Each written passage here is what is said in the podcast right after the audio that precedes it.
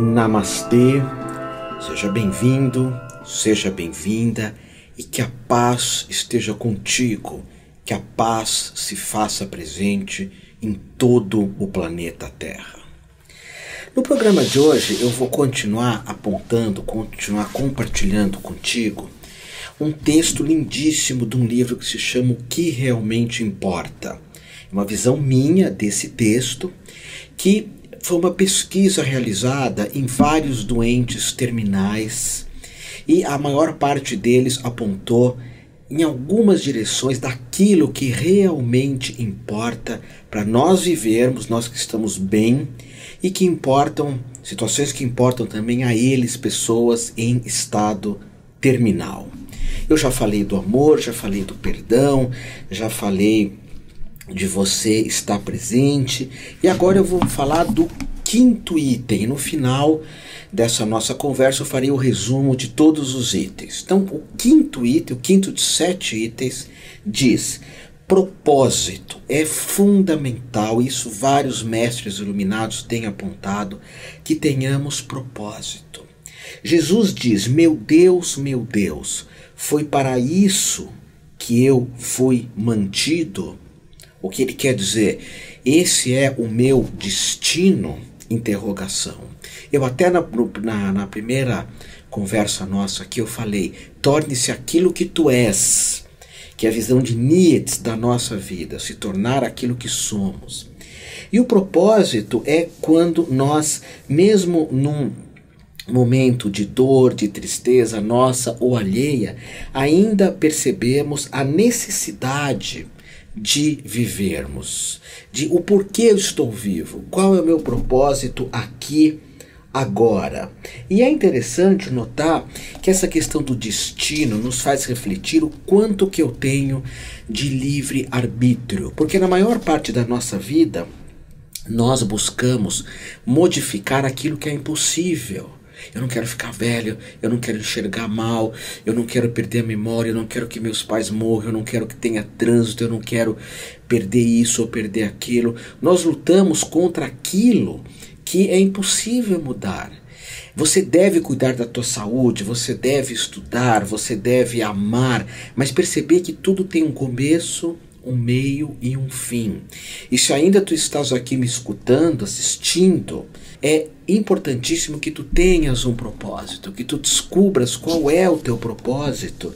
E às vezes até uma pessoa muito doente, o propósito é simplesmente ser você, ser. Ser uma pessoa autêntica, real, mostrar tuas dores. Eu falei nas aulas, nos programas anteriores, a questão da humildade, de buscarmos ajuda. Então, existe um propósito de quem é muito jovem, que é um propósito potencial de se fazer e viver muita coisa.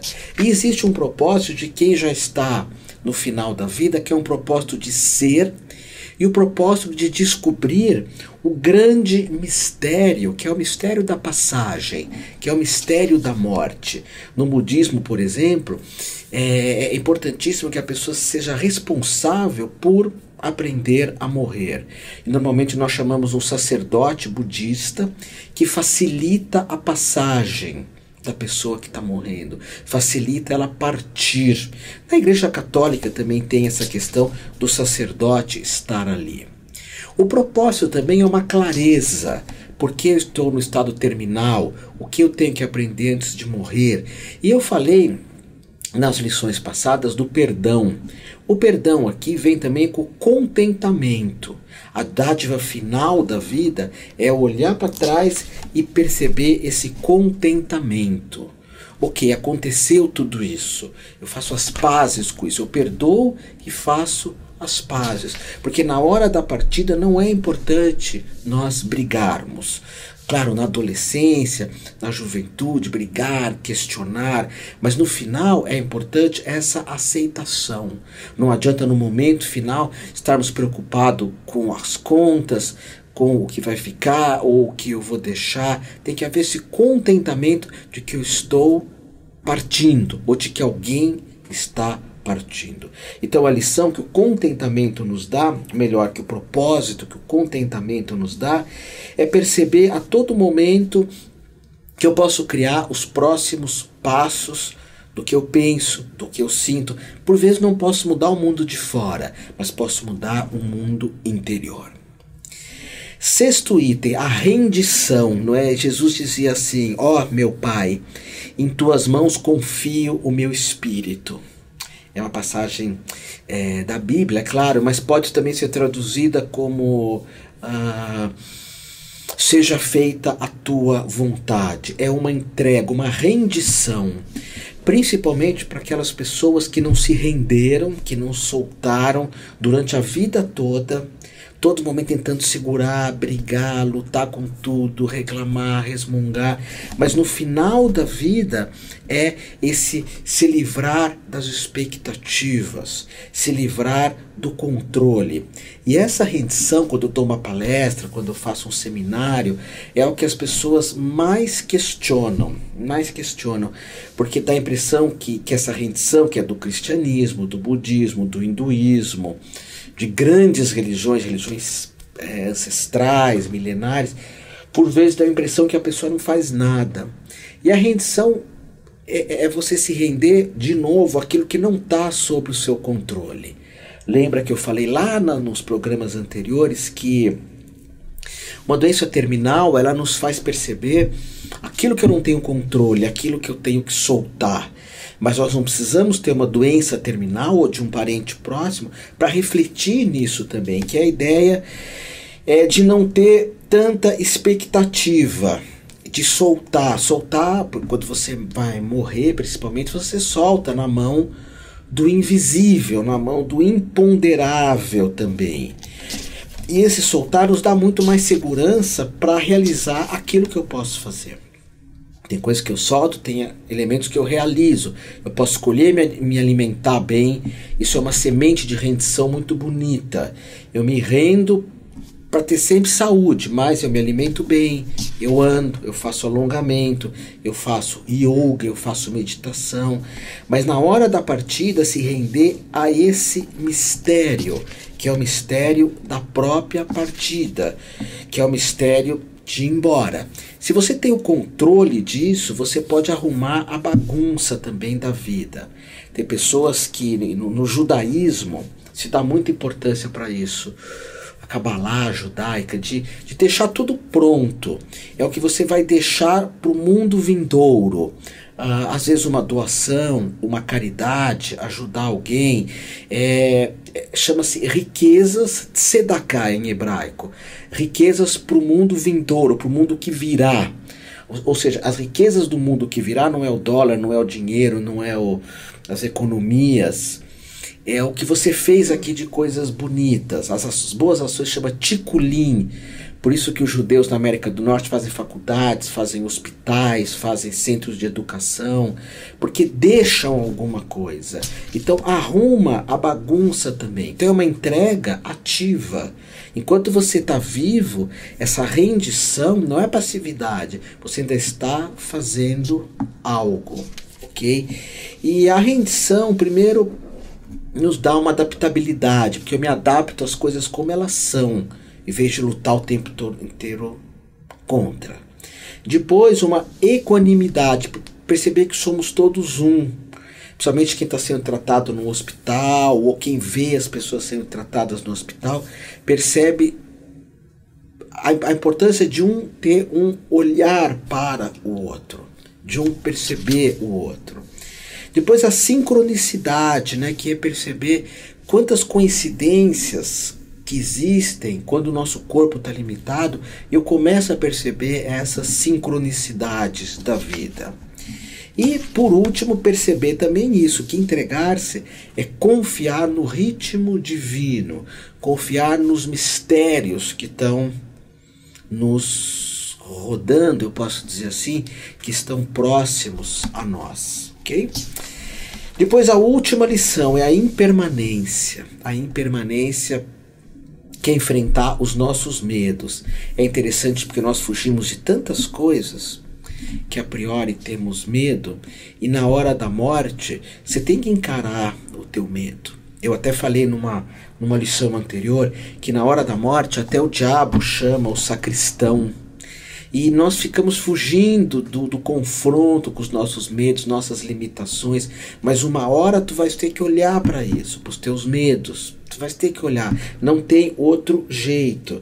Então é é perceber que tudo é impermanente, é perceber. Lembra, lá, lá para trás nós falamos, uh, nós começamos a jornada nessas, nesses programas baseados no livro O que realmente importa. Meu livro está meio rabiscado aqui, aqui em cima, mas o que realmente importa? Karen White, editora Vozes. Então ela começa o livro falando que a primeira lição é, é o desafio do sofrimento. Todo mundo sofre. Lembra? Primeira lição. A segunda é exercitarmos o amor a nós, ao, ao que nos cerca. A terceira é o perdão, consertar as coisas, perdoar a cada momento, ainda que não seja com o coração, que seja com a cabeça. O quarto é descobrir o nosso propósito em cada momento da nossa vida, nosso propósito.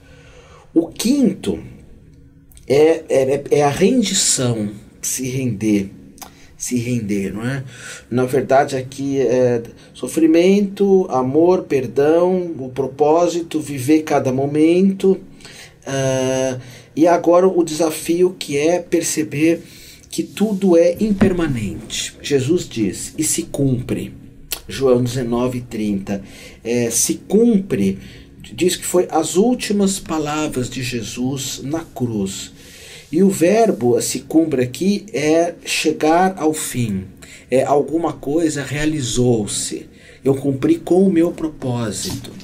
Eu falo às vezes num grupo que eu dirijo numa universidade, que é um grupo de Anima Soma, que é um grupo de descobrir nosso propósito, de ter garra, de enfrentar as limitações, de propósito mesmo, e de vivermos na plenitude. E, e nesse grupo eu conto uma história que nós colocamos uma parede numa escada e tentamos subir. E caímos, e tentamos subir, e caímos, e tentamos subir, e caímos. E a vida é, é tentar chegar ao final da escada, depois da meia-idade. Mas o paradoxo é quando eu subo, caio, subo, caio, subo, caio e me dou conta no final da vida que eu coloquei a parede, a, a, a escada na parede errada. Ou seja, eu vivi a vida que não é a minha, é um gato que tentou latir, é um cachorro que tentou miar. Eu não vivi a minha vida, eu vivi a vida do outro. O projeto, o propósito do outro. Então é importante saber. É, Jesus fala essa, essa palavra em aramaico, deixa eu ver se tem aqui, eu não me recordo muito bem, mas ela é muito bonita, a raiz dela. Eu estudei aramaico há tanto tempo que é o se cumpre, não, aqui não tem, eu não vou me arriscar não a falar. É, mas esse se cumpre, ele tem uma ideia de se foi concluído algo em um terreno específico, ou seja, você é uma semente, eu também. Essa semente foi jogada no solo e tornou-se algo específico daquele solo, daquelas condições climáticas. Então, ao final da vida, é, perceber que tudo acaba, enfrentar o medo e até o fim cumprir o teu papel que é o que na peça de Cervantes, Dom Quixote, se fala muito. Cumpra o teu papel. Você já assistiu Dom Quixote? Ou já leu Dom Quixote? Dom Quixote, para quem lê, é só pessoas que amam ler mesmo. E, e para amar ler, não adianta você achar que tem só o dom, você tem que exercitar isso, não é? Então, no final, é, vem a crise espiritual da impermanência. Tudo vai acabar. Por isso que é importante na nossa vida nós aprendermos, aprendermos nas pequenas mortes, nas pequenas partidas, nos pequenos finais e não só na última morte. É importante aprendermos uh, nesses momentos aonde se perde um amor, se perde os pais, se perde uma caneta, um lápis, eu falei disso, né? Se perde é, uma esperança, se perde uma memória, é, lidar com essa impermanência. Tanto que no budismo nós falamos que a vida é uma universidade e a matéria principal é o desapego. Matéria principal. Se você não aprender a desapegar, é a mesma coisa que nascer e não aprender a falar. E a morte aqui acaba sendo uma professora, né? E quem sabe lidar com perdas acaba tendo que lidar com a coragem. São pessoas muito íntegras que sabem lidar com as perdas, consistentes, é, plenas de si mesmas. Pessoas que têm uma certa satisfação de perceber que algumas coisas foram e mais algumas ainda estão é, por vir, ainda estão por acontecer, ok? Então, é, eu falei das sete lições e agora eu vou fazer um resumo aqui das sete, para quem não escutou os programas anteriores. E que realmente importa. Se você é jovem, você pode viver tudo isso antes de acontecer, não precisa chegar a estar numa doença terminal. Volto a repetir, esse livro foi uma pesquisa, né? São sete lições de vida uh, que está escrito né, de pacientes terminais que ajudam a todos nós a harmonizar o nosso foco de vida e, e, e, também trabalhar com o processo de cura interior, ok? Então ela diz assim, é, primeiro, é, da pesquisa, né, autora, Sofrer, que foi o primeiro item, saber lidar com o sofrimento, abre as portas para o crescimento espiritual. Abrace as tuas dificuldades com espírito leve e reconheça que as dificuldades podem ser uma dádiva. Segundo, o amor ilumina o caminho à nossa frente, andar com amor, mesmo que a vida tente mostrar muitas vezes algumas situações que não, que é melhor não amar, mas escolhe esse caminho e deixa que esse amor parta do teu coração para atingir as pessoas. Você vai ser uma pessoa excêntrica e os excêntricos vivem mais. Por que excêntrica? Porque quem ama é diferente, quem ama é excêntrico, ok? Depois, número 3, o perdão. O perdão remove os obstáculos no caminho do crescimento espiritual. Bonito isso, né? O perdão vai tirando os obstáculos. Não guarde sentimento, feche as portas do passado. Quarto, o paraíso é o espaço entre o passado e o futuro. Então, o paraíso é agora. Vive o que você está vivendo. Vive a perfeição do momento presente. Observe esse momento. Consciência plena. Depois, o propósito. Ah, você sempre pode dar um próximo passo enquanto você está vivo. Sempre tem algo a ser feito. Tenta descobrir o teu propósito que você vai fazer de acordo com a tua natureza. Depois, render-se, render-se ao divino, render-se à eternidade. Abrir mão, muitas vezes, das nossas expectativas. Enfrentar o medo da morte, reconhecer que a morte, ou que com a morte, é possível se criar uma nova vida.